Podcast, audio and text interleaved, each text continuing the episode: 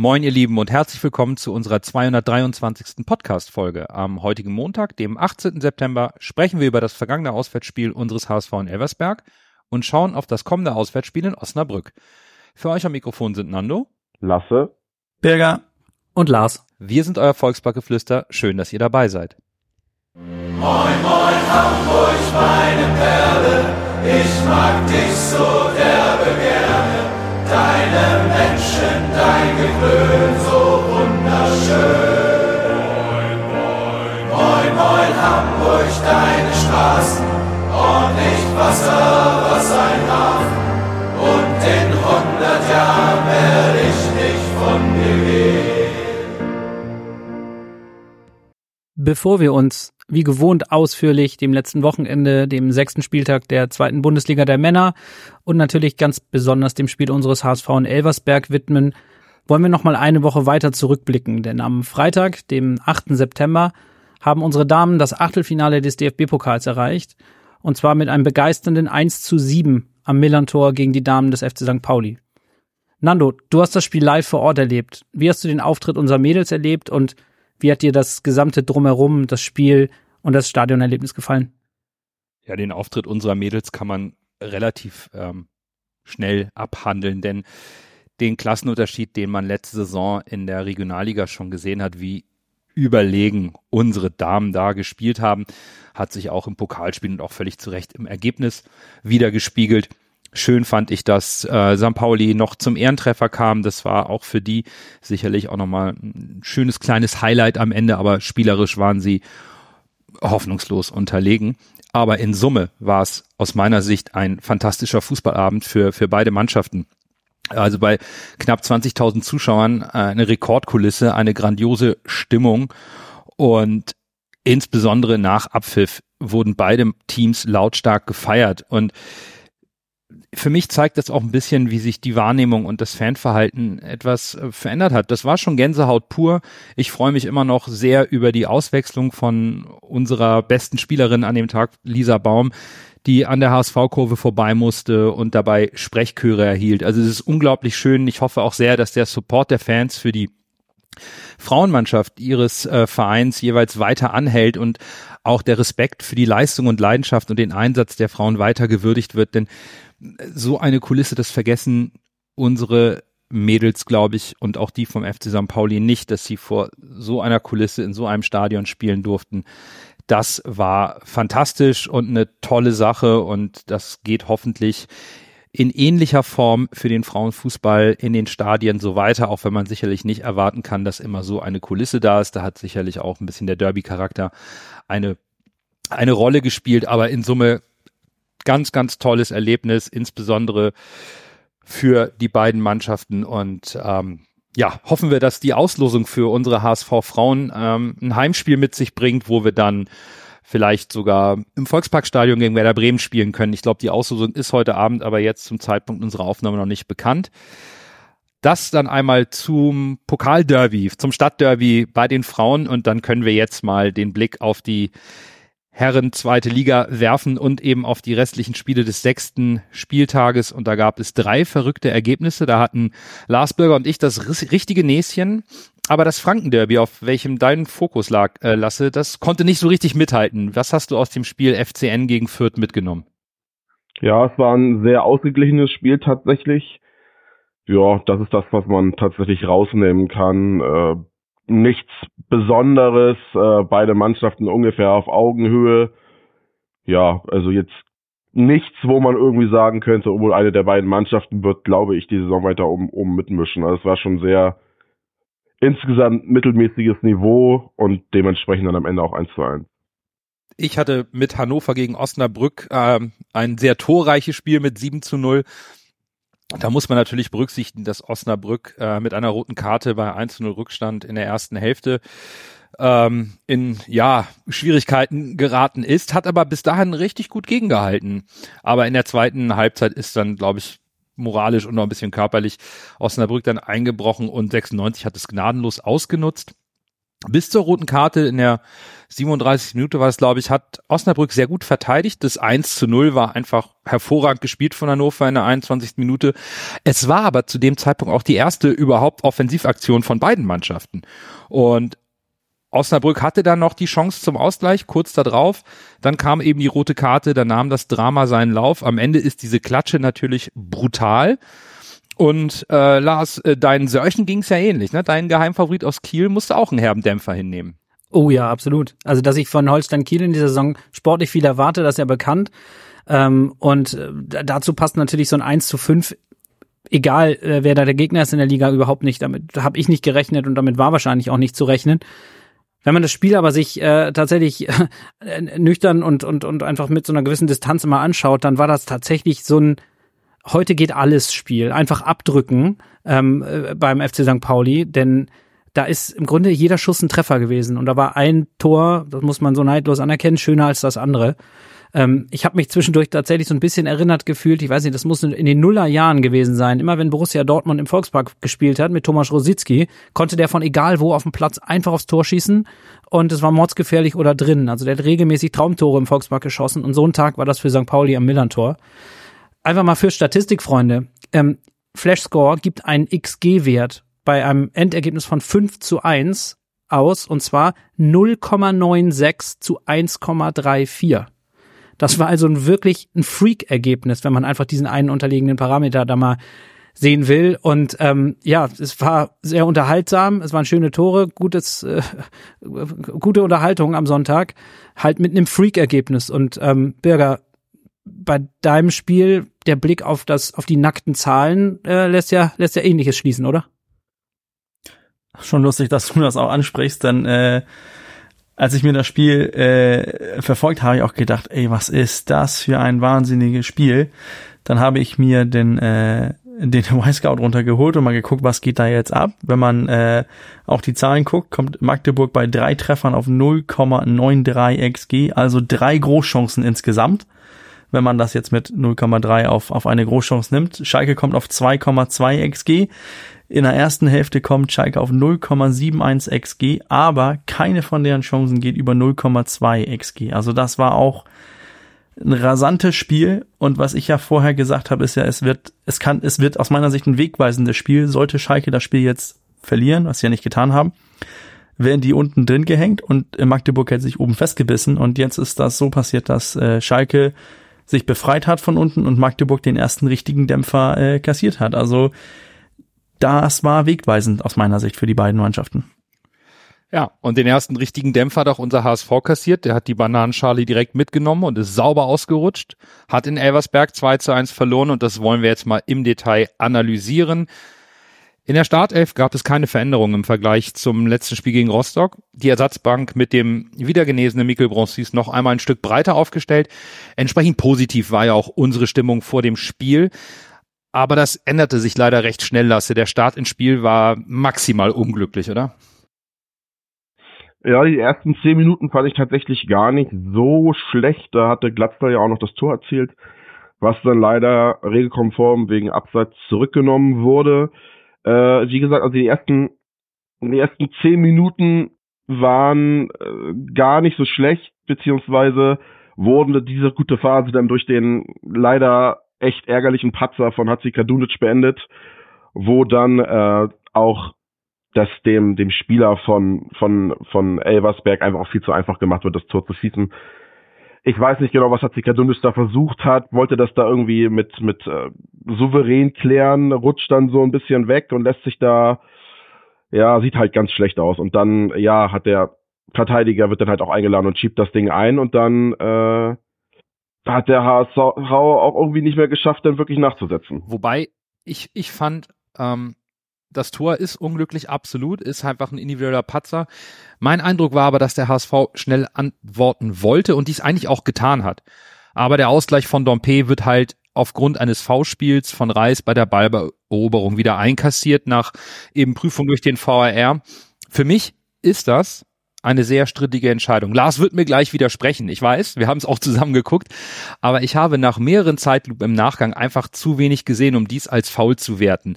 Aber nun, am Ende ist es halt der dritte Nacken, Nackenschlag binnen weniger Minuten und es hat aus meiner Sicht dann auch unsere Mannschaft etwas verunsichert. Also Elversberg stand defensiv kompakt. Das war auch so zu erwarten, dass sie es so spielen. Und unsere Mannschaft war mir einfach nicht zielstrebig, nicht präzise genug im letzten Angriffsdrittel. Da fehlt es an Schärfe im Passspiel, auch ein bisschen an Tempo. Und da ist der Blick auf die unterliegenden Parameter echt trügerisch. Ballbesitz, Passgenauigkeit, Pressing, Zweikämpfe. In allen Bereichen war der HSV in der Phase 15. bis 30. Minute komplett überlegen. Aber wir haben in der Phase eben auch keine Chancen herausgespielt. Das ist vielleicht sogar, wenn man auch einen frühen Rückstand nimmt und wir reden von Minute 15 bis 30, ist das vielleicht auch irgendwo verständlich, wenn, wir, wenn man diese Viertelstunde erstmal isoliert betrachtet. Denn sortieren, das Spiel neu aufziehen, versuchen den Gegner zu lesen und eben nach zwei zurückgenommenen Toren und einem blöden Gegentor ist es vielleicht sogar auch richtig, dass die Mannschaft versucht, Ruhe reinzubringen, um sich neu zu positionieren und an der Lösungsfindung zu arbeiten. Meine Erwartungshaltung hingegen war, dass der HSV bis zum Ende der ersten Halbzeit zwingender wird oder wie du es zu mir gesagt hast, Lars, den Gegner jetzt durch stetiges Tore schießen mürbe machen. Aber es wurde irgendwie auch in der Schlussphase der ersten Halbzeit aus meiner Sicht nicht wirklich besser, oder? Nein, es blieb gleich. Ich glaube, so kann man es sagen. Und äh, wir haben uns ja auch äh, schon beim beim gemeinsamen Schauen darüber unterhalten, ähm, auch mit so ein bisschen einem Auge Blick auf Social Media, was dort äh, der Rückstand und die äh, zurückgenommenen Tore schon für Wellen geschlagen haben. Ähm, auch wie, wie, wie, wie stehen wir jetzt gerade dazu? Was ist eigentlich unser persönlicher äh, unsere persönlichen Eindrücke und äh, ja Erwartungshaltung, die sich jetzt aus dem Spiel ableitet und wenn ich das jetzt hier bespreche, dann muss ich das ja tun, quasi mit dem Mindset, was ich hatte, ungefähr in der 30. Spielminute ähm, des Spiels in Elversberg. Da waren noch 60 Minuten zu spielen. Ich gehe völlig mit bei euch, dass es uns nicht gelungen ist, tatsächlich nennenswert Gefahr oder auch dauerhaft ähm, gefährliche Situationen aus dem Spiel heraus zu kreieren. Aber was wir ja schon getan haben, ist einmal knapp abseits Glatzel. Einmal, und ich möchte dir da überhaupt nicht per, se widersprechen, dass das eine Fehlentscheidung war, das Tor zurückzunehmen ähm, von Jean-Luc Dompe. Aber da haben wir einfach kein Glück gehabt. Also das ist definitiv eine streitbare Entscheidung, nicht schwarz, nicht weiß, sondern definitiv grau. Ich glaube, es gibt die Argumente, die dafür sprechen, das so zu entscheiden, wie der Schiedsrichter es dann nach der, nach der Ansicht der Bilder gemacht hat. Aber ähm, Elversberg hätte sich mit Sicherheit beschwert, aber ähm, wäre am Ende des Tages als auch nicht dahin gekommen zu sagen, dass das hätte man zwingend zurücknehmen müssen, das Tor. Insofern eine Grau-Geschichte. Ähm, In beiden Situationen haben wir es aber geschafft, mehr oder weniger plötzlich und ohne richtig, dass ich das angekündigt hätte, aber durch zwingende Aktionen den Ball ins Tor zu bringen von Elversberg. Und das hat mir zu dem Zeitpunkt, als noch eine Stunde zu spielen war, ja, wir lagen mit einem Tor hinten und es ist im Grunde genommen alles in 50-50 Situationen gegen uns gelaufen bis dahin. Für mich war das aber noch so, dass ich gesagt habe, diese 60 Minuten und diese dauerhafte, latente Gefahr, quasi auch aus dem Nichts Tore schießen zu können, gepaart mit den besseren individuellen Spielern im Zweifel etc., mir war noch nicht Angst und Bange. Aber es ist halt nicht so passiert, wie du es erwartet hast, Nando, oder wie wir es auch gemeinsam erwartet haben, dass jetzt schon vor der Halbzeitpause der HSV einen Gang zulegt oder etwas zwingender wird, etwas aggressiver auch in den eigenen offensiven Aktionen, sondern es plätscherte mehr oder weniger weiter so dahin. Und wenn man sich dann zur Pause die äh, XG-Kurve anguckt, dann ist die beim HSV flach. Ich meine, das ist klar, die beiden zurückgenommenen Tore, die tauchen in dieser Statistik nicht ein. Und so gehen wir in die Pause mit 0,02 kumulierten XP beim XG beim HSV. Wenn ich mir das jetzt anschaue, dann weiß ich auch, warum ich mit Pausenpfiff nicht mehr ganz so entspannt war und wirklich enttäuscht war, weil für mich 45 Minuten eines Zweitligaspiels einfach weggeschenkt wurden aus HSV-Sicht. Ähm, die erste Halbzeit war insofern eine Enttäuschung, aber es waren eben noch 45. Ja, Bürger, auf Twitter fiel dein Halbzeitfazit sehr negativ aus. Du hast geschrieben, dass unser HSV sehr schlecht und äh, gefühlt ohne Esprit und Ehrgeiz gespielt hat. Das ist natürlich immer eine spontane Einschätzung direkt nach Halbzeitanpfiff, die du da für uns lieferst. Bleibst du denn jetzt bei deiner Kritik am Spiel des HSV unter Berücksichtigung der unterliegenden Parameter und dem Nachschauen der ersten Halbzeit in Vorbereitung auf die Folge heute? Ja, da bleibe ich dabei. Ich finde es erschreckend, dass äh, der HSV als Aufstiegskandidat nach Elversberg kommt und zur Pause geht mit 0,02 XG. Unterliegenden Parametern hin und her.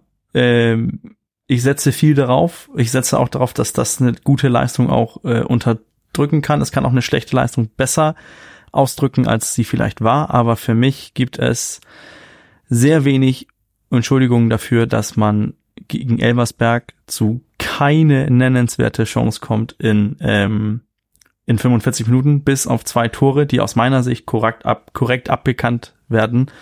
Es ist ein Freistoß von Ludovic Reis, Glatze ist ein Abseits, aber dass wir außer die beiden Möglichkeiten nichts auf die Kette bekommen, das ist für mich erschreckend schwach, wenn wir sogar darüber sprechen, dass unsere Offensive immer garant für ein, zwei oder drei Tore sind, dann ist das erschreckend schwach und damit ging ich auch in die Halbzeit und war sehr enttäuscht. Jetzt ähm, unterliegenden Parametern, wenn man das ein bisschen hochgreifen ähm, wird, dann ist das schon positiv zu sehen, dass wir dann doch die meisten Zweikämpfe gewonnen haben. Natürlich mit viel Ballbesitz, aber insgesamt für mich war das dieses äh, was wir, als wir eigentlich am Anfang von Tim Walters äh, Periode auch befürchtet haben, ein bisschen dieses äh, ungefährliche Ballgeschiebe hin und her und das waren 45 Minuten in Elversberg, die die für die Mülltonne waren, sorry. Und als wir, als wir dann zur zweiten Halbzeit auf den Platz zurückgekommen sind, dann haben wir gesehen, Nando und ich, die wir das gemeinsam geschaut haben, dass im Grunde genommen genau der Wechsel, den wir uns gewünscht hatten von Tim Walter, auch vorgenommen worden ist. Denn äh, mhm. er bringt zur Pause mit, mit Immanuel Ferrei einen Spieler, der auch auf engerem Raum immer in der Lage ist, etwas zu kreieren, ähm, auch ein völlig anderer Spielertyp ist, mehr so der Typ Straßenfußballer, da passieren auch mal unorthodoxe, ich sag mal wildere, wildere Sachen und er hat äh, Laszlo Benisch rausgenommen, dessen Spiel das nach meinem Empfinden in der ersten Halbzeit so gar nicht war, denn Laszlo Benisch ist sehr stark in dieser Saison bis jetzt gewesen, insbesondere dann, wenn Angriffe mit Tempo und Dynamik vorgetragen wurden, wenn er beim ersten Ballkontakt noch ein bisschen Wiese vor sich hat, die er mit Tempo nehmen kann und dann eben entscheiden, gehe ich in eine Einzelaktion oder spiele ich den Ball ab, womit er natürlich dann auch Gegenspieler vor eine, vor eine Herausforderung stellt. In solchen Situationen ist er in der ersten Halbzeit überhaupt nicht gewesen und insoweit war das der von uns erhoffte Wechsel und damit verbunden natürlich dann auch die nicht nur die Hoffnung, sondern die klare Erwartungshaltung, dass wir in der zweiten Halbzeit mit deutlich mehr Durchschlagskraft, viel mehr Dynamik in unserem Offensivspiel auf den Platz kommen werden und das gerade biegen, was in der ersten Halbzeit sozusagen in die falsche Richtung sich entwickelt hat. Nur was soll ich sagen? Es ist nicht passiert. Die zweite Halbzeit begann von, vom HSV weiterhin, naja, wie soll ich sagen, wenn ich jetzt sage pomadig, trifft es das eigentlich nicht ganz, denn auch da nochmal der Blick auf die statistischen Werte. Ähm, wir gewinnen in, zwischen der 46. und 60. Minute eigentlich sagenhafte 81 Prozent der Duelle. So richtig mitbekommen habe ich da vor Fernseher aber nichts. Und dann ist in dieser ersten Viertelstunde der zweiten Halbzeit nach meinem Empfinden noch drei wirklich wesentliche Dinge in diesem Spiel passiert, zu denen es sich lohnt, mal ganz kurz ähm, ein paar Worte zu verlieren. Und das erste ist in der 50. Minute die Verletzung von Miro Muheim. Das ist ein, ein, ja, wenn ich das richtig in Erinnerung habe, ein sehr harsches Einsteigen eines Elversberger Spielers gegen Miro Muheim. Ich meine, das ist noch nicht mal abgepfiffen worden, aber korrigiert mich da gerne. Ähm, und da liegt Miro Muheim am Boden, muss am Sprunggelenk behandelt werden und am Ende dann auch ausgewechselt werden. Ich weiß ehrlich gesagt noch nicht, ähm, was ob es und was, wenn überhaupt es dafür eine Diagnose schon geht. Gute Besserung auf jeden Fall an Miro und hoffentlich äh, steht er alsbald gesund und munter wieder auf dem Fußballplatz. Ähm, aber da sind wir zu einem Wechsel gezwungen. Wir bringen mit Mohaya einen Spieler, ähm, der die Position eins zu eins übernehmen kann. Aber es ist natürlich dann auch da nochmal ein kleiner Bruch im, natürlich im Vergleich zu dem, was sich die Mannschaft mit Sicherheit in der Kabine vorgenommen hat. Und dann gab es zwei, drei Minuten später die für mich eigentlich absurdeste Szene im ganzen Spiel. Das war der Foul-Elfmeter für Elversberg, der gepfiffen wurde, wo der ähm, Van der Mersch in den Zweikampf geht im Strafraum. Ähm, Bascho ist es, glaube ich, umreißt an der Schulter, selber maximal plump so etwas versucht wie einzufädeln und sich dann fallen lässt, sich beinahe selber noch äh, eine wischt dabei, wie er sich, wie er sich hinlegt. Und der Schiedsrichter steht eigentlich gut und pfeift Elfmeter. Und ich glaube, Nando, ich habe sowas gesagt wie, das kann der doch nicht ernst meinen. Ja, oder so. Also, ja. also ich habe mir beinahe ein Schleudertrauma dadurch geholt, dass ich den Kopf so doll geschüttelt habe. Das war, das war so absurd, weil es in, in der Originalgeschwindigkeit so deutlich erkennbar war. Und ich meine, natürlich wird es zurückgenommen, das war glasklar in dem Moment. Aber auch da war das dann spätestens, dass ich auch das erste Mal so richtig das Gefühl hatte, weiß der Schiedsrichter eigentlich in jeder Situation, was er da tut, beziehungsweise stehen seine Entscheidungen eigentlich in einem vernünftigen Verhältnis zueinander.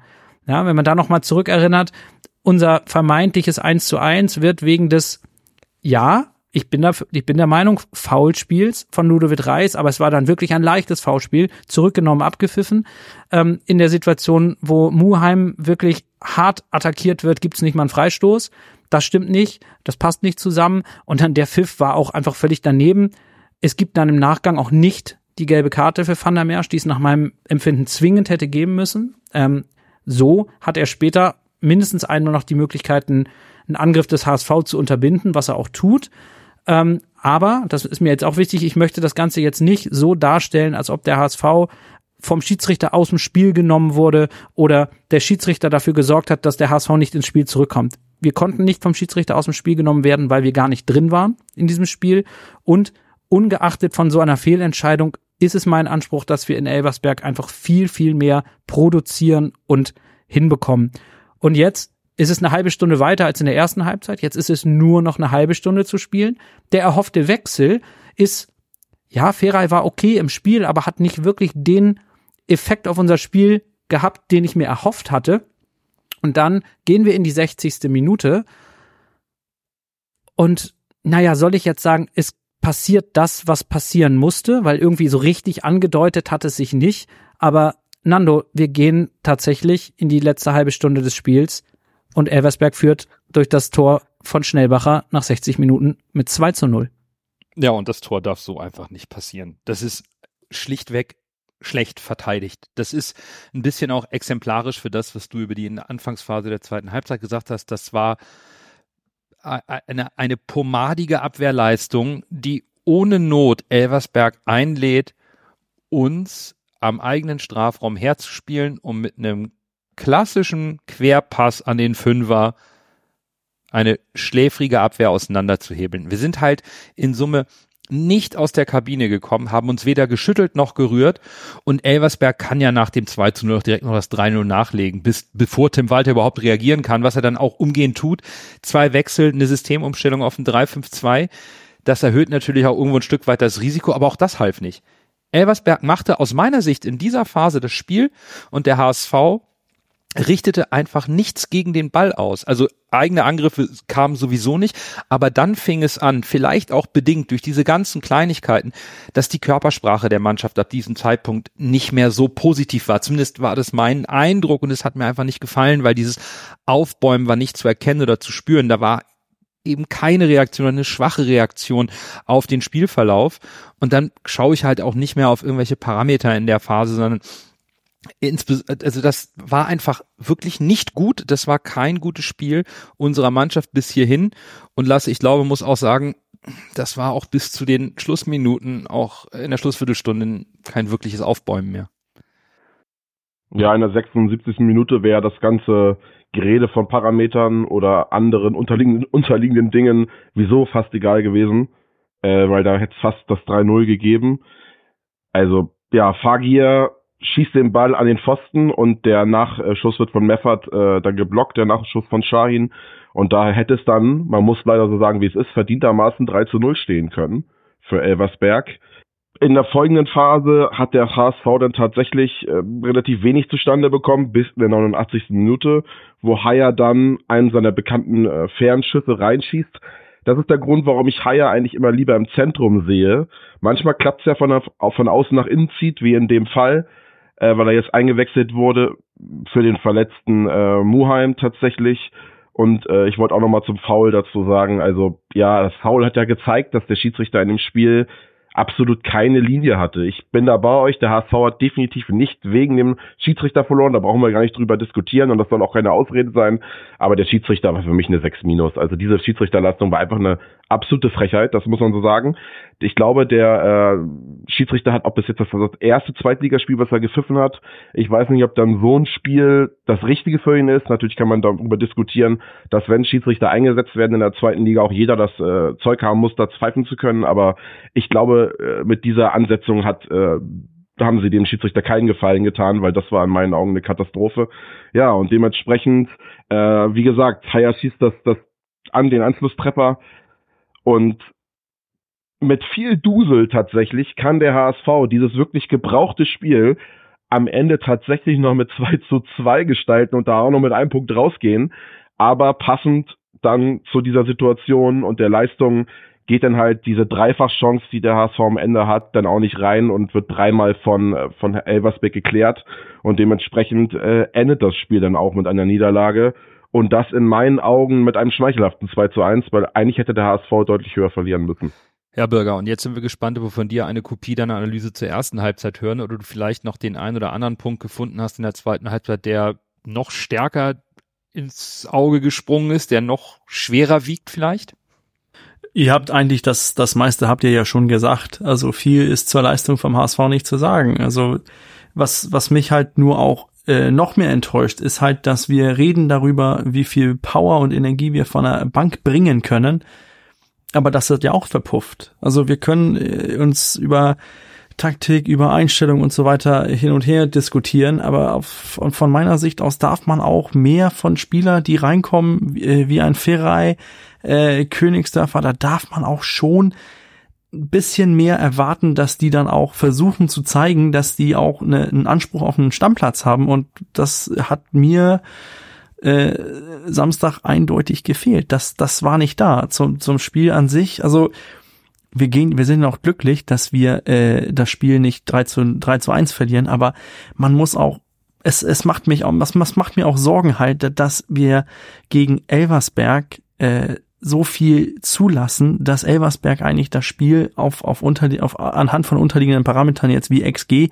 das Spiel eigentlich äh, auch auf diese unterliegenden Parametern gewinnen, weil wir es nicht auf die Reihe bekommen, irgendwie offensiv Gefahr auszustrahlen. Das ist ja bis in, der letzten, in den letzten zehn Minuten, wo wir Chancen haben und dass wir da noch das, das Glück haben, eigentlich mit, vielleicht mit, mit auf einem besseren Tag mit ein 2 zu 2 davon zu kommen, das ist, das ist ja noch ein Wunder, dass wir das Spiel noch so lange spannend halten. Also, für mich war das äh, Samstag in Elversberg ein richtig gebrauchter Tag und es enttäuscht mich massiv, weil, weil ich eigentlich dachte, dass die Mannschaft weiter ist. Aber das war, das war eine Minusleistung. Da, da können wir über Schiedsrichter hin und her diskutieren.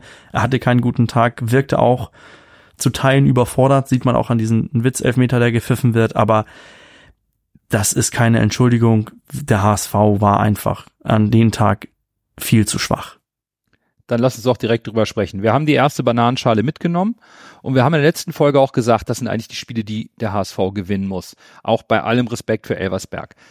Dann stellt sich natürlich die Frage, Bürger, du hast gerade schon gesagt, hm, du machst dir Sorgen. Lasse, wie gehst du persönlich mit dem Spiel und der Leistung um? Sind auch bei dir die alten Sorgen zurück oder kann man einen Ausrutscher nach den Leistungen der letzten Wochen akzeptieren? Also ich kann den Ausrutscher akzeptieren. Man, man muss auch sagen, es war ja vor der Saison auch schon klar, dass wenn ich gegen die, ich weiß nicht, wie das, wie der äh, Sky-Kommentator es gesagt hat, der bei The Way auch unterirdisch war. Also der hat sich der Leistung des Schiedsrichters angeschlossen, was der Feldmann da gesagt hat. Also ich halte mich ja mit solchen Kritiken meistens ein bisschen zurück, weil ich sage, ich könnte den Job eventuell auch nicht besser durchführen. Aber Feldmann an dieser Stelle nochmal, das muss ich ja nochmal rauslassen. Also das war wirklich, das war eine eines Fußballkommentators, eines seriösen Fußballkommentators in meinen Augen nicht würdig, was er da gemacht hat. Das war, das war lächerlich. Und äh, ja, ich glaube, er hat's gesagt, man musste sich, äh, man war sich ja sicher, dass der HSV nicht traumwandlerisch durch die Liga gleitet. In dem Fall hat er mal was Wahres gesagt.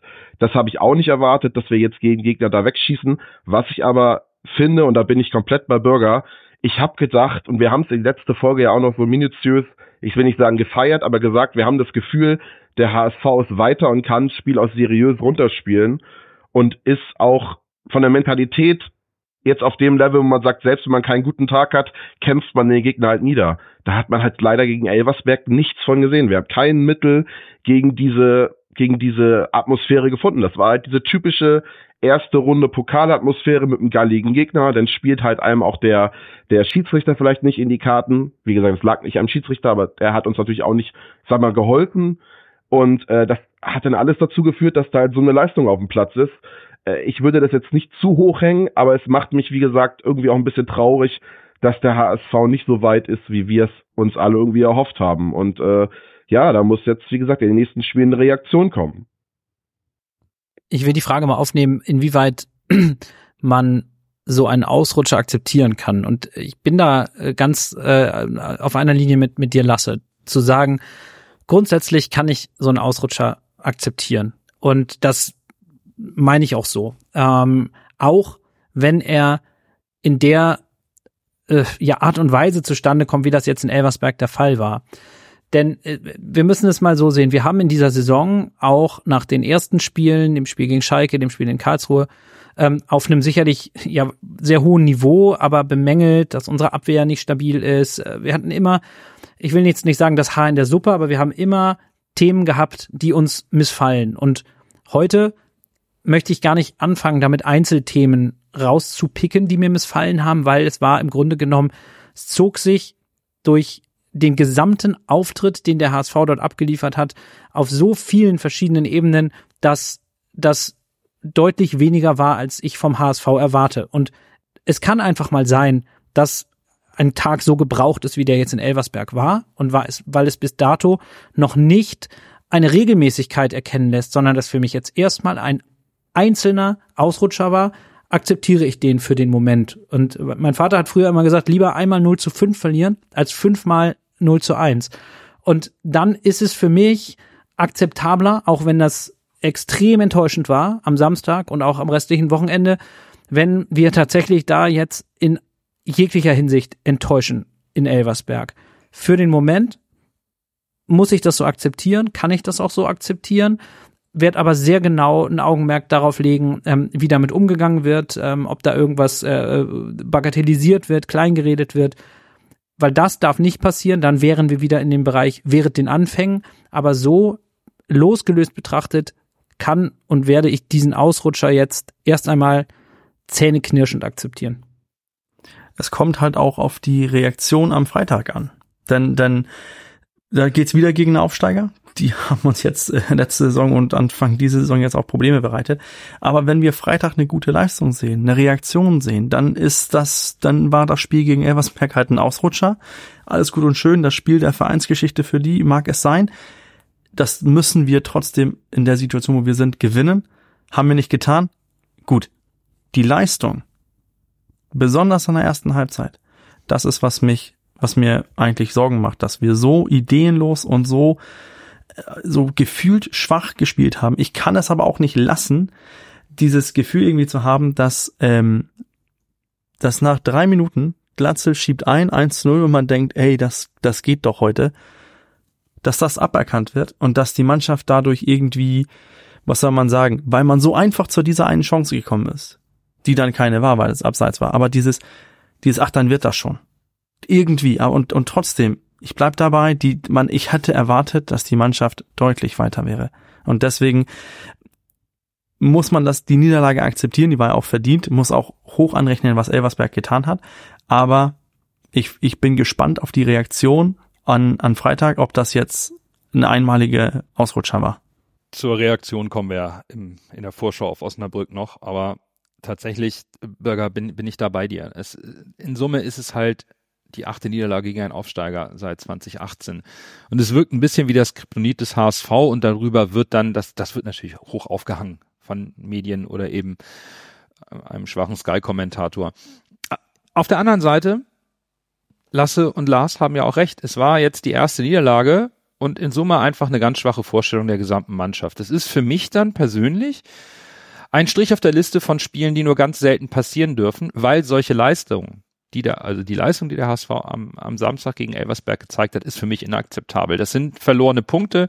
Ich habe großen Respekt vor dem, was Elversberg gespielt hat, aber die spielerische Qualität war überschaubar.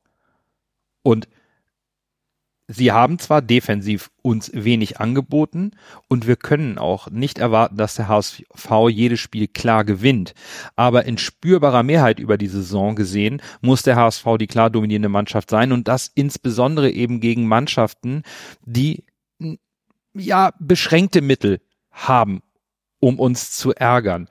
Und da bin ich dann eben bei Bürger, dass ich sage, hm, Vielleicht lag es wirklich daran, dass man gedacht hat, ach guck mal, mit dem ersten Steilpass von Van der Bremt auf Glatzel heben wir die auseinander, die nehmen wir im Vorbeigehen. Das muss aus den Köpfen raus.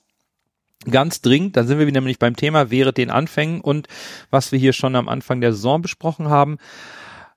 Aber sei es drum, auch ich kann eine Niederlage akzeptieren, auch wenn es wehtut, dass es gegen Elversberg war. Ich verliere lieber gegen Düsseldorf, gegen eine Mannschaft mit auf dem Papier höherer individueller Qualität. Jetzt wurde aber auch nach dem Spiel viel über den Schiedsrichter und natürlich erneut über die Taktik und das System diskutiert. Und ich tue mich schwer mit einem Standbild, so einem Screenshot in den sozialen Medien, ob der Abseitsentscheidung gegen Robert Glatzel da irgendwie was abzuleiten, dass die Linie nicht richtig gezogen war oder es eine Fehlentscheidung war. Und auch der Kontakt von Reis, mein Gott, Schiedsrichter äh, außen vor. Ich persönlich jedoch verstehe die Kritik äh, am System und an der Taktik des HSV nicht, was das 1 zu 0 angeht. Lars, vielleicht hast, verstehst du das, weil für mich ist das keine Frage von System oder Taktik, warum da das 1 zu 0 fällt. Nein, überhaupt nicht. Also das, das 1 zu 0 ist für mich ein individueller Aussetzer eines Spielers, in dem Fall Dennis Hatzikadunic. Ähm, das ist total egal, um wen es hier geht. Und ist überhaupt nicht dadurch bedingt, ähm, dass wir jetzt ähm, Fußball so spielen, wie Tim Walter sich den vorstellt. Das könnte auch anders laufen. Ähm, man stellt sich nur vor, äh, unser Torhüter legt sich den Ball, wir haben Abschlag, der legt sich den Ball in 5-Meter-Raum hin, rutscht aus beim Abstoß, ähm, unglücklich. Der Ball holpert dem ersten Angreifer vor die Füße, der läuft ins leere Tor und sagt herzlichen Dank. Da redet dann auch keiner über System oder kommt auf die Idee zu sagen, ja, schlag doch den Ball nicht hinten raus, sondern mach doch einen Aufbau, dann rutschst du auch nicht weg. Das ähm, ist mir wirklich dann viel zu einfach. Aber in dem Moment, in dem das Tor fällt, ähm, war ja, war ja schon klar oder ist ja klar, dass das erst einmal Wasser auf die Mühlen derjenigen ist, die ohnehin denen ohnehin unser Aufbauspiel, unser Spielaufbau mit einer ruhigen Ballzirkulation aus der Innenverteidigung heraus ein Dorn im Auge ist. Und man muss ja auch dazu sagen, dass Elversberg im Grunde genommen gar nicht so hoch angelaufen ist. Und wenn ich mir jetzt angucke, wie Dennis Hatzikadunic den Ball annimmt, dann muss man ihm ganz klar hier zum Vorwurf machen, dass er gedanklich nicht in der Situation ist und dass er im Zweifel schon eine Sekunde oder zwei weiter ist. Er hat in seinem Kopf die ganze Situation schon abgehakt, der Ball ist schon weitergespielt zu, ich glaube, Schonlau quer. Ähm, und dabei unterläuft ihm eben so ein technischer Fehler, der zu 95 Prozent für mich mangelnder Konzentration geschuldet ist und der Gegenspieler ist halt im richtigen Moment da, nimmt sich den Ball und sagt herzlichen Dank. Da auf die Idee zu kommen, das Ganze daraus eine, eine Systemdiskussion abzuleiten, ähm, das muss mir jemand mal genauer erklären. Das verstehe ich nicht. Ähm, was ich, was ich dann schon eher nachvollziehen kann, ist eine Reaktion. Wir haben das in unserer Aufbereitung der ersten Halbzeit auch besprochen, dass man sagt, wieso reagiert der HSV nicht noch im Verlauf der ersten Halbzeit durch hier und da eine kleine Umstellung, vielleicht ein, mal einen Seitenwechsel unserer offensiven Außen, völlig egal, irgendetwas, um den Gegner zu überraschen. Denn das ist nach meinem Empfinden in der ersten Halbzeit nicht passiert. Wie gesagt, ich konnte damit leben, weil du hast noch 45 Minuten, du hast auch grundsätzlich das Vertrauen in deine eigene Klasse und das Selbstverständnis, auch zwei Tore in 45 Minuten schießen zu können. Was dann in der zweiten Halbzeit eben auch trotz einer Umstellung nicht passiert ist, ist, dass wir wirklich gefährlich geworden sind, sondern auch da haben wir relativ bieder ähm, unsere Passstaffetten gespielt, wir hatten lange Ballbesitzphasen etc. Wenn man sich einmal anschaut, dass Elversberg am Ende des Tages mehr gefährliche, akkurate, erfolgreiche Pässe in die Penalty Area, also in den Strafraum gespielt hat, des HSV, als wir in den Strafraum von Elversberg, dann spricht das für mich eigentlich eine, eine, eine Sprache, aus der ich dann meine harsche Kritik an der Spielweise des HSV ab, äh, anknüpfen möchte und zu sagen, das kann nicht sein, dass wir es nicht schaffen, mit einer Halbzeitpause, der Möglichkeit nachzujustieren, zu coachen, einen Matchplan zu irgendwie zu verändern und das dann trotzdem nicht schaffen, gefährlich vor das Tor des Gegners zu kommen bis auf die letzten fünf Minuten. Das muss kritisiert werden, das kritisieren wir hier auch, aber bitte nicht das System. Du hast die meisten Sachen angesprochen, die ich mir aufgeschrieben habe zur Situation. Ähm, ich, ich bin einigermaßen ab und zu mal so ein bisschen sprachlos, wie Leute solche Fehler auf System schieben wollen. Es ist ja nicht so, dass Elversberg uns da vorgeführt hat und äh, vollkommen aus dem Spiel genommen hat. Da ist ein Spieler, der ist gedanklich zwei Schritte weiter und dann geht's schief.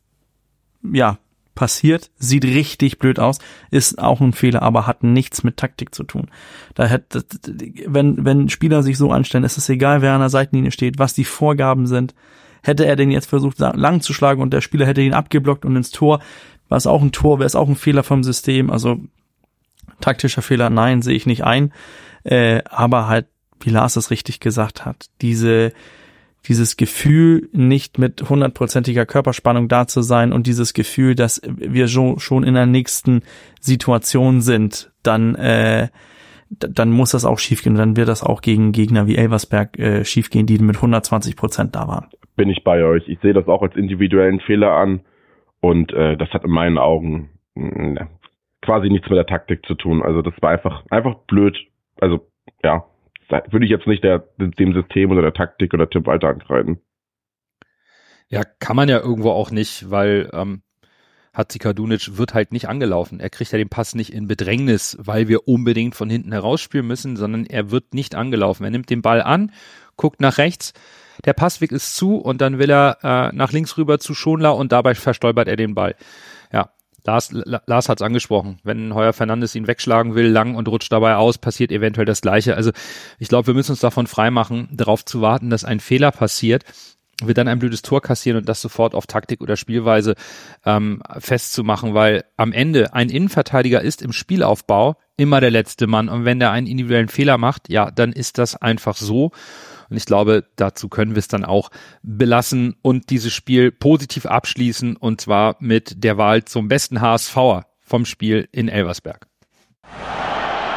Dann erst Groh, der den Ball übernimmt, halblinke Position zu Mackert. Er sollte schießen, 25 Meter am ersten frei. Schuss auf das Tor. Tor! Tor! Ein herrlicher Treffer, ein wunderbarer Treffer. Angeschnitten, der Ball fliegt da unhaltbar rechts ins Eck.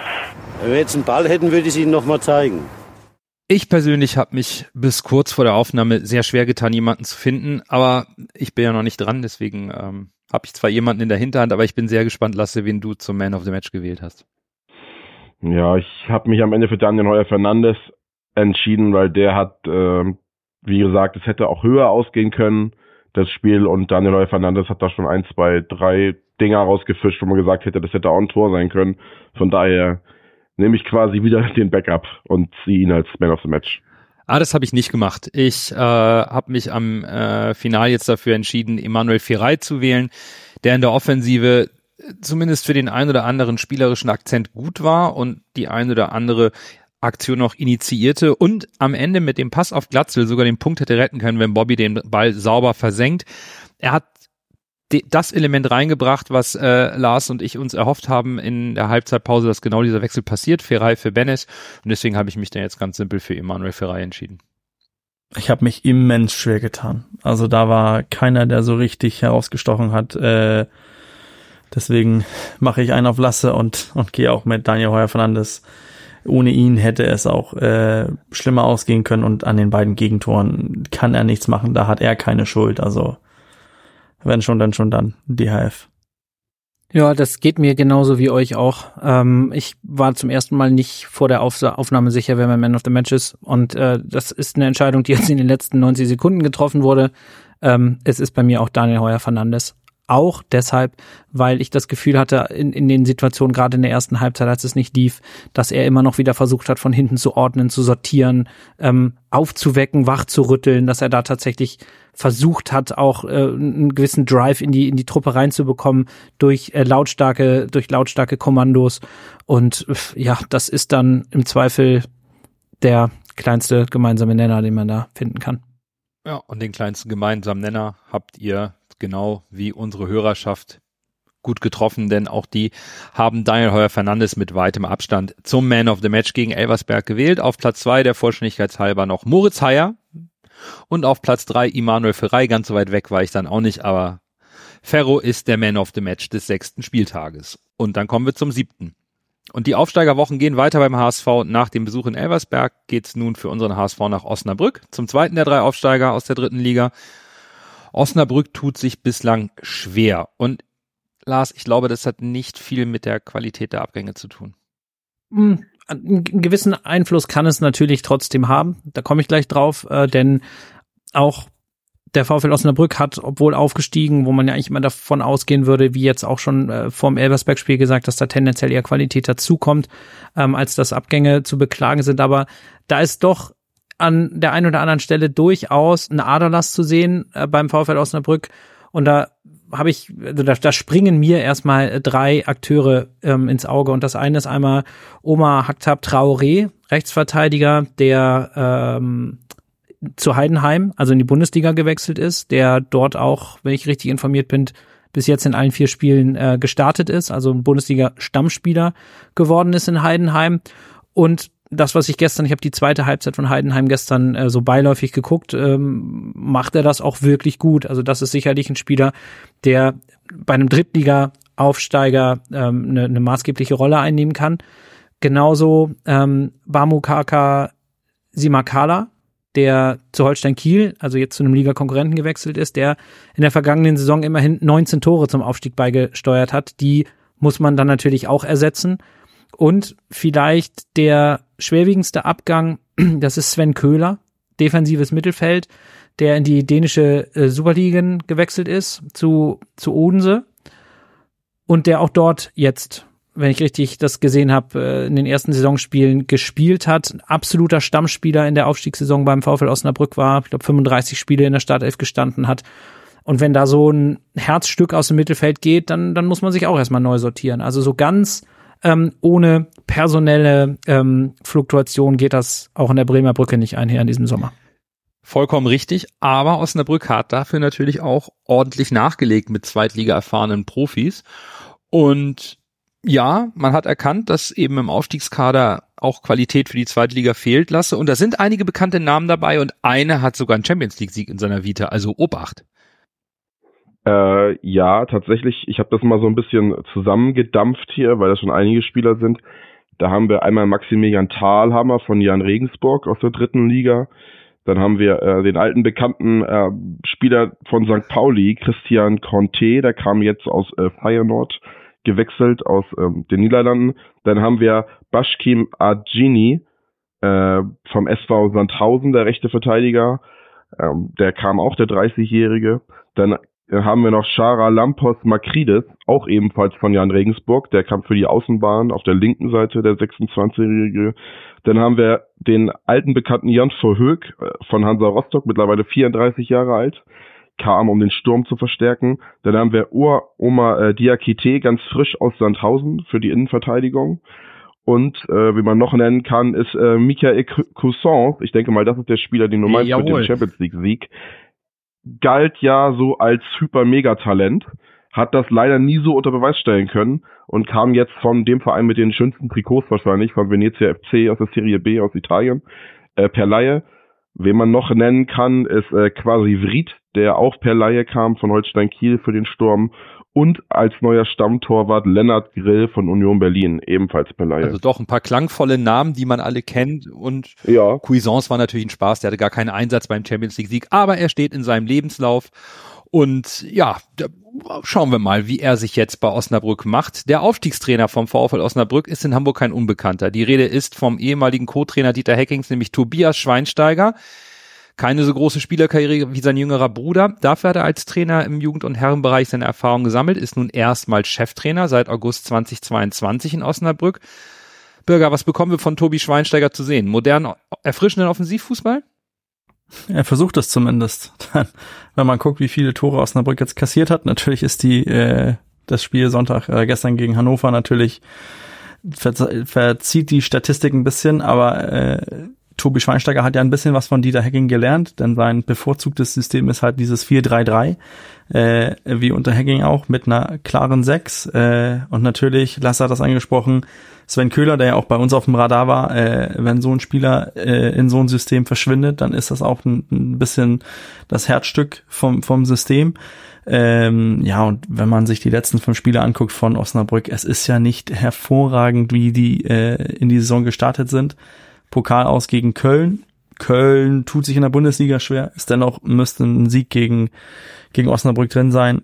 Dann haben die zu Hause gegen Nürnberg verloren, auswärts in Rostock, äh, zu Hause gegen Elversberg und dann jetzt äh, gestern 7 zu 0 auf die Mütze bekommen gegen Hannover. Also es ist eine Mannschaft, wo vielleicht diese Aufstiegseuphorie schon mal raus ist. Und dann bin ich gespannt, wie lange ein Tobi Schweinsteiger noch an seinen Offensivgedanken von 4, 4 oder 4, 3, 3 festhalten kann.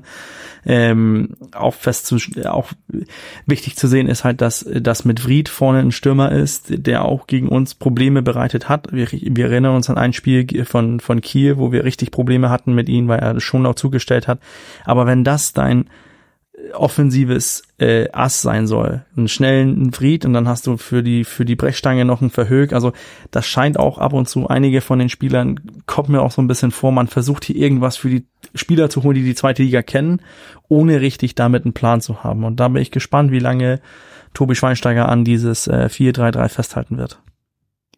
Zumindest wurde erstmal gesagt, dass Tobi Schweinsteiger noch nicht zur Diskussion steht und erstmal noch weiterhin das Vertrauen genießt, obwohl eben Osnabrück Tabellenletzter ist und die herbe Niederlage in Hannover würde ich jetzt aufgrund der roten Karte im Spielverlauf nicht zu hoch hängen, aber man muss auch sagen, Osnabrück ist in sechs Spieltagen noch nie in Führung gegangen, lag also immer hinten.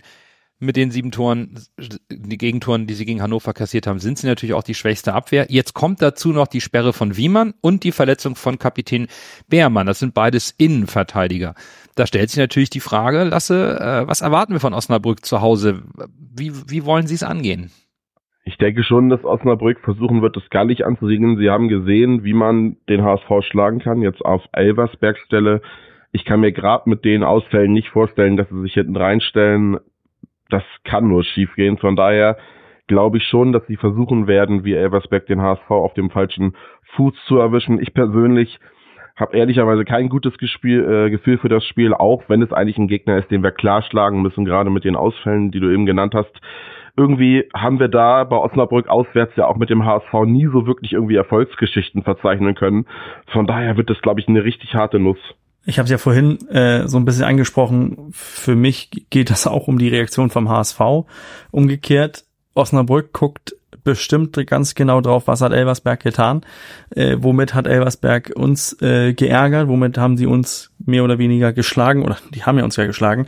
Ähm, ich bin aber nicht davon sicher, dass ein Tobi Schweinsteiger von seiner Art und Weise abrücken wird.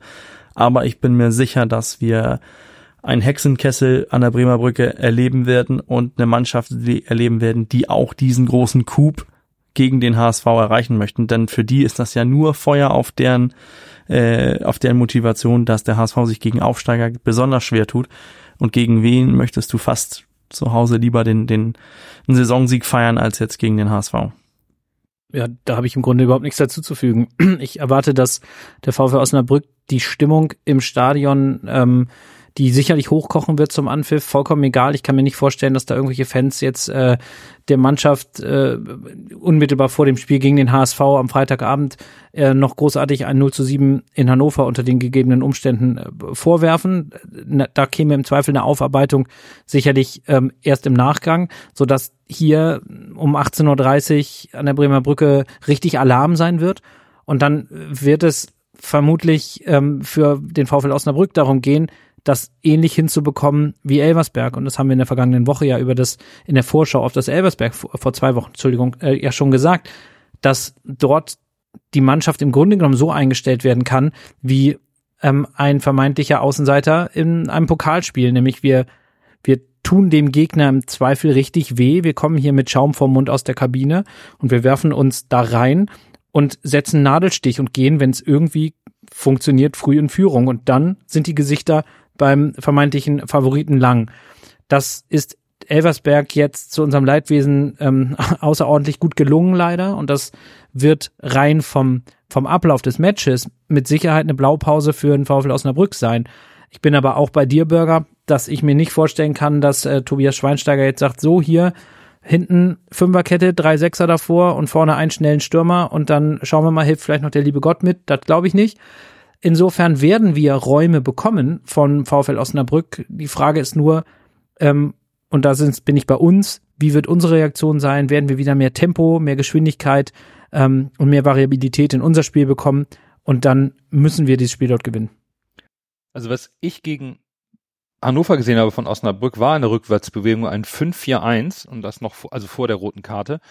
Und es wird ausschließlich in der eigenen Hälfte verteidigt. Ähm, daher erwarte ich schon, dass der HSV ähnlich wie gegen Elversberg gegen so eine massive defensive Abwehrkette anlaufen muss und eben aufpassen muss, nicht ins Umschaltspiel zu geraten, wo man eben mit Vried vorne jemanden hat, der weiß, wie man auch einen Sebastian Schonlau attackiert. Und natürlich wird auch Osnabrück versuchen, diese 7 zu 0 Klatsche wieder wettzumachen an der Bremer Brücke im eigenen Stadion. Ihnen fehlt ein Saisonsieg.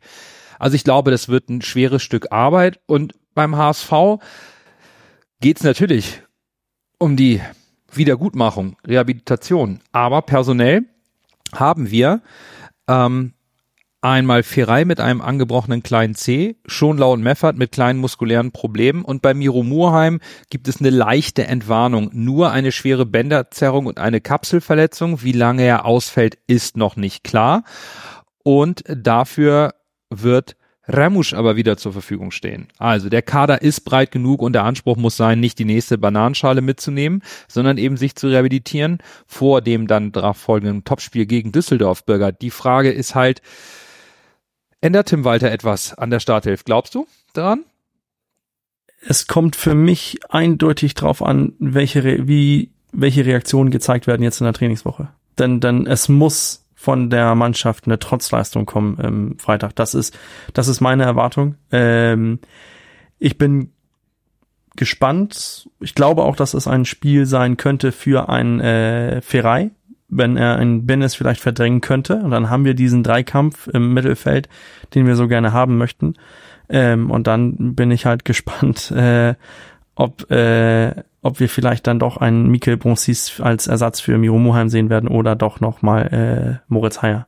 Aber ansonsten, mir ist es auch mehr oder weniger egal. Diese ein, zwei Ausfälle müssen wir auch gegen Osnabrück wegstecken können und wir müssen da drei Punkte einfahren. Alles andere geht nicht ich bin, ich, ich gehe das Spiel erstmal so an aus meiner persönlichen Herangehensweise, dass ich auch nach dem schlechten Spiel jetzt in Elversberg hier für das Osnabrück-Spiel sagen muss, mir ist jetzt in erster Hinsicht das Ergebnis und damit das Zurückfinden in die Erfolgsspur wichtig. Aber, und das ist wichtig, das noch dazu zu sagen, aber wenn das jetzt ein Gewürge und Gegurke ist und wir gewinnen das dort mit 1 zu 0, dann ist das natürlich auch alles andere als gut und dann muss man dort schauen, wo unser, unser spielerisches Vermögen in den vergangenen zwei Wochen verloren gegangen ist. Kann und darf erstmal nur darum gehen, und das habe ich volles Vertrauen, dass Tim Walter das auch genauso leben wird, dass die Spieler jetzt auf dem Feld stehen, die brennen dafür, in Osnabrück ihr gesamtes Herz und ihre Seele auf den Platz zu lassen, weil das ist ein enges, kleines, lautes Stadion, wo es, wo es auch einfach unangenehm sein kann, als Auswärtsmannschaft dort zu spielen. Wer am Ende des Tages aufläuft, ist mir, bin ich bei dir, Bürger, komplett egal. Ähm, ich erwarte, dass wir dieses Spiel gewinnen. Und ich erwarte vor allen Dingen, dass wir mit einem klaren Plan auf das Spielfeld gehen und diesen Plan durchziehen mit Dynamik, mit Drive und mit Einsatz. Das möchte ich sehen. Und dann bin ich auch felsenfest davon überzeugt, dass wir dieses Spiel gewinnen werden. Wenn es uns auch nur in kleinen Nuancen nicht gelingen sollte, eine hundertprozentige Einstellung auf den Platz zu bringen in Osnabrück, dann glaube ich, dass wir auch das zweite Wochenende in Folge auf einer Bananenschale straucheln und möglicherweise fallen können. Also Wunderdinge oder ein Schützenfest erwarte ich nicht. Da gar keine Frage. Ne? Das, der Maßstab ist nicht, dass Hannover 7 zu 0 gewonnen hat.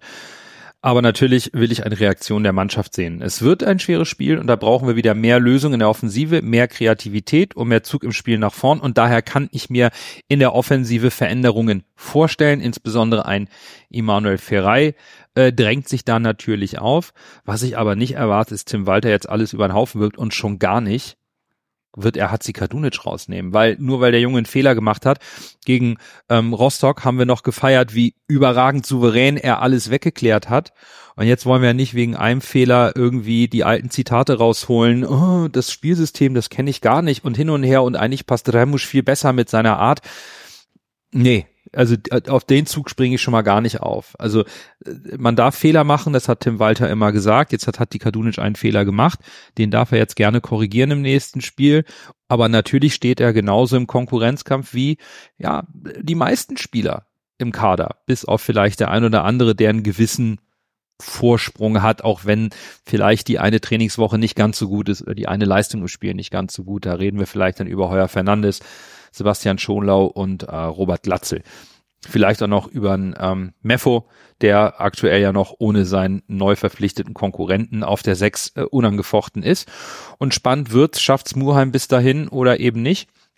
Aber im Grunde, Lasse, kann es nur darum gehen, ähm, drei Punkte zu holen, erstmal, um auch die Ergebnissicherheit wiederzubekommen. Ja, da bin ich komplett bei dir. Also das Ziel kann nur drei Punkte sein. Ich erwarte da auch kein Feuerwerk. Das ist muss souverän runtergespielt werden. Man muss halt sehen, dass der, dass der HSV von der Qualität her besser ist und das, den Kampf annimmt, wie ihr schon gesagt habt, das Spiel annimmt und dann einfach, einfach siegen, weil ich glaube, jetzt, wenn jetzt, wenn jetzt verlieren und da ähnlich schlecht aussehen wie gegen Elversberg, dann, dann wird es, glaube ich, unruhig im HSV-Umfeld und dann sieht man mal, wie schnell das gehen kann. In meinen Augen ein sehr wichtiges Spiel tatsächlich. Hätte ich nicht erwartet, dass das so früh kommt in der Saison. Ja, das ist absolut richtig. Und jetzt schauen wir zum Abschluss noch einmal gemeinsam auf den siebten Spieltag. Am Sonntag spielt Fortuna Düsseldorf zu Hause gegen Hannover. Das ist für mich das interessanteste Spiel, da wir eben anschließend die Fortuna zu Hause empfangen, den aktuellen Tabellenführer, wenn ich äh, das richtig gelesen habe. Und ich möchte mir unbedingt anschauen, wie stark ist Fortuna Düsseldorf wirklich mit Daniel Thune jetzt in dieser, in dieser Saison und was uns da dann erwartet zu Hause. Lars, welches Spiel reizt dich am meisten? Ja, ich bleib dann meinem ähm, meinem äh, ornithologischen Fetisch treu und guck noch mal die Sörche gegen äh, gegen die alte Dame aus Berlin. Kiel, ja, weiß wahrscheinlich selber nicht so ganz genau, wie es zu einem 1 zu 5 jetzt gekommen ist, äh, Millantor und die Hertha scheint sich so ein bisschen berappelt zu haben tatsächlich, ähm, haben jetzt mit einem 3 zu 0 zu Hause gegen Eintracht Braunschweig ja so ein bisschen ähm, Brustlöser sich vielleicht erspielen können. Und ja, da bin ich einfach mal gespannt, ähm, ob da die Trendlinien dieser Woche sich vorzeichnen oder ob Holstein zu Hause wieder in die Spur zurückfindet. Ich bin ja im Urlaub und werde erstmal versuchen, den HSV um mich folgen zu können. Ich hoffe, das Internet oder irgendeine Bar macht mit. Bar, Bar glaube ich eher nicht. Äh, da, wo ich mich rumtreibe, dass ich da was finden werde, die den HSV zeigen. Aber äh, hoffentlich macht dann Sky Go mit und dann werde ich mir das HSV-Spiel hauptsächlich reinziehen. Von daher werde ich höchstwahrscheinlich kein anderes Spiel verfolgen können. Wenn es eins wäre, was ich denn gucken wollen würde, wäre es St. Pauli gegen Schalke. Das finde ich ein spannendes Spiel. St. Pauli hat jetzt diese Unentschieden-Serie gestoppt und hat ähm, einen Sieg eingefahren, einen ziemlich deutlichen äh, und erfolgreichen Sieg gegen Kiel. Und äh, Schalke hat sich gegen Magdeburg zum Sieg gekämpft, anders kann man das ja nicht sagen. Von daher wird das, glaube ich, ein spannendes Spiel, wie das, wie diese beiden Mannschaften, die ja irgendwie jetzt im Aufwind sind, äh, gegeneinander äh, abschneiden werden und auch wie sie jeweils spielen werden. Das finde ich spannend, diese Partie. Ich werde mich, ähm, nachdem wir Freitagabend gegen Osnabrück gespielt haben, denke ich, noch mal ein bisschen näher an, an Magdeburg und Paderborn ranmachen, denn, denn irgendwie finde ich das schon interessant, dass die hochgelobten Paderborner immer noch nicht so richtig in Fahrt kommen und, und bin gespannt, ob die Niederlage gegen Schalke jetzt Magdeburg einen Knick gegeben hat oder ob die sich wieder fangen. Also das Spiel werde ich ein bisschen nebenbei auch verfolgen. Und das soll es für diese Woche gewesen sein. Wir danken euch wie immer fürs Zuhören, das viele Feedback und die tollen Bewertungen in den letzten zwei Wochen. Und dann hören wir uns hoffentlich nächsten Montag wieder. Bis dahin, bleibt gesund und Nur der HSV. HSV.